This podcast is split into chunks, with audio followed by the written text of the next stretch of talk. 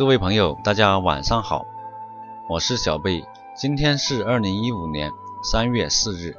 按照说话改变世界微信交流群里口才训练方案，我在这里做出承诺，我会坚持去思考，坚持录制荔枝，提升自己的口才，和小伙伴相互共同的去学习，去成长。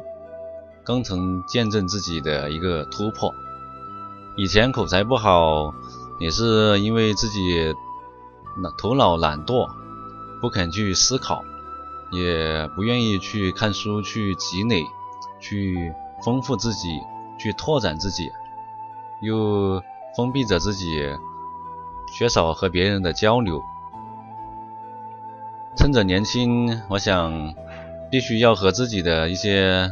性格上的弱点去死磕，去克服它，然后实现一个自己的突破。今天的节目就到这里，谢谢大家的收听，再见。